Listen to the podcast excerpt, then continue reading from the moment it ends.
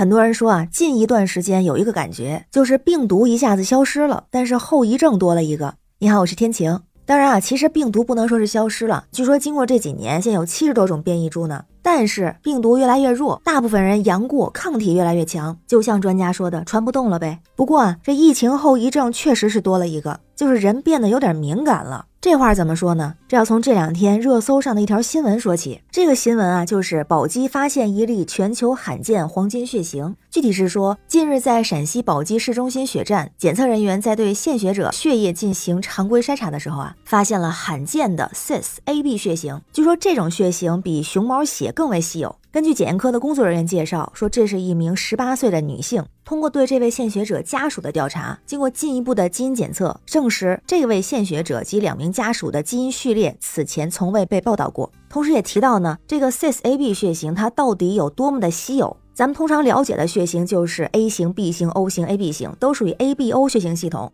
那这个 cis AB 血型又叫做顺势 AB，是 ABO 血型系统的一个亚型。那咱们平时听说更多的熊猫血，通常指的是 Rh 阴性血。那熊猫血在中国汉族人群中的概率约为千分之三到千分之四，而这种 cis AB 血型存在概率只有五十八万分之一到十七万分之一，所以是名副其实的稀有血型。而且据说，为了避免输血反应，这种血型的个体作为受血者在用血的时候，不能输常规的 AB 型的血液，应该输 O 型或者 A 型的洗涤红细胞，或者考虑自体输血。同时，也有分析说呢，这种血型大多数都是从基因突变引起的，常和家族遗传有关。那看到这条新闻之后，网友们的注意力很不一样。有一部分网友是关注这个新闻本身。有人就说，这种稀有血型的人啊，得趁身体健康的时候就存点血吧，要不关键时刻不好筹血啊。也有人说，起码现在知道了，平时啊多注意注意，仔细点，少受伤，比不知道的好。希望平平安安的吧。还有人说，建议这个血型的人啊，平常多献血，储备好了，以防备不时之需。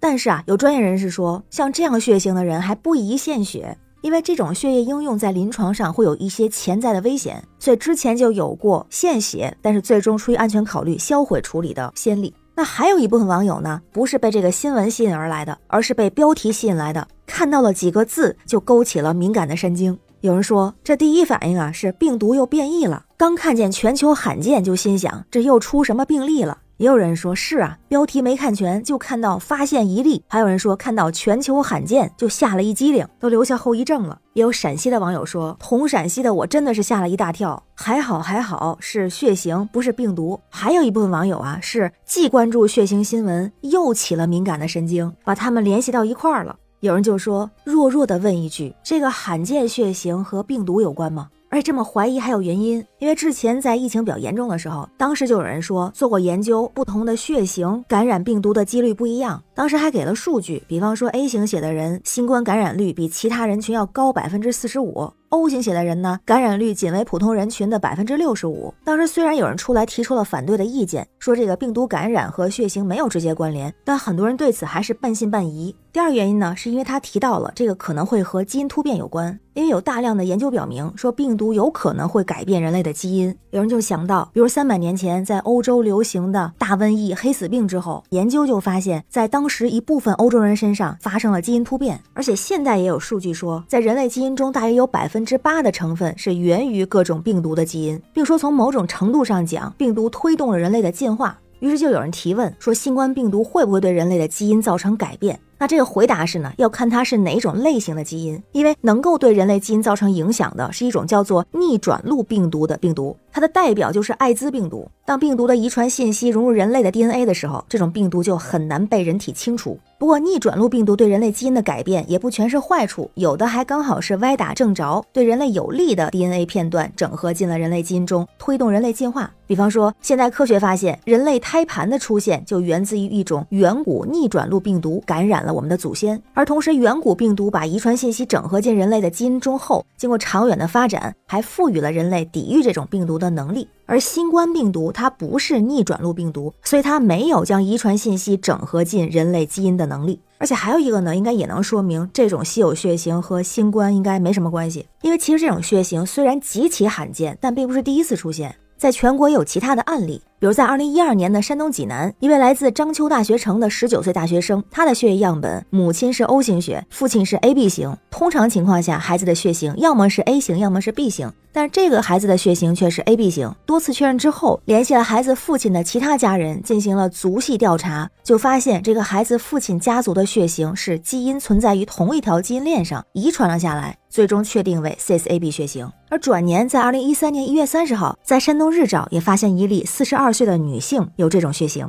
再之后，二零一四年、二零一五年，在江苏连云港也先后发现了两例 CSAB 血型。而在二零二二年年初的时候，在浙江衢州也发现了一例。当然，稀有血型还不止这一种啊，其他的还有像 FYA 阴性、S 阴性、P 血型系统、孟买血型、Kel 血型、A 三亚型、RH Null 这些。看起来啊，敏感的是这几个词儿，就是首例罕见基因突变。而大家同时也非常关注，就是说这个生病和血型有没有关系？因为网上确实有这样的信息，有人说 A 型容易得脑血管疾病，B 型容易得结核病，AB 型容易得精神病，O 型人体质好，但是也容易得肝炎。还有说 O 型的人不易得脑疾病，理由是马云、刘强东、马化腾、比尔盖茨、乔布斯都是 O 型血，但感觉这个跟疾病也没有什么关系。而且这些分析都是基于一定的样本，它并不能代表全貌。生病和血型之间可能存在某些关系，但具体是哪些血型容易患有哪些疾病，其实并没有统一的观点。因为人的身体状况还会受到生活环境、遗传、生活习惯、心理状态等等多方面因素的影响。不是说像我是 AB 型，我就一定会得精神疾病；不是说他是 A 型，他一定体质就差。像这种罕见的血型也没有对应什么疾病。